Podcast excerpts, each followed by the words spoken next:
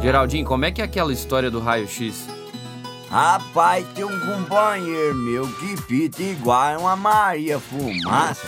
E um dia pra trás ele foi no doutor de pulmão pra ver como é que tá dentro dele. Aí o doutor mandou ele no talho raio-x que tirava um retratinho de dentro dele. Menino, quando esse homem pegou o retrato, chamou a comadre e falou pra ela embrulhar ele pra viagem que Deus já vinha buscar. Ele viu aquele trem esfumaçado e achou que dentro dele já tava, era tudo queimado, só a cinza. Nunca mais ele quis ver dentro dele.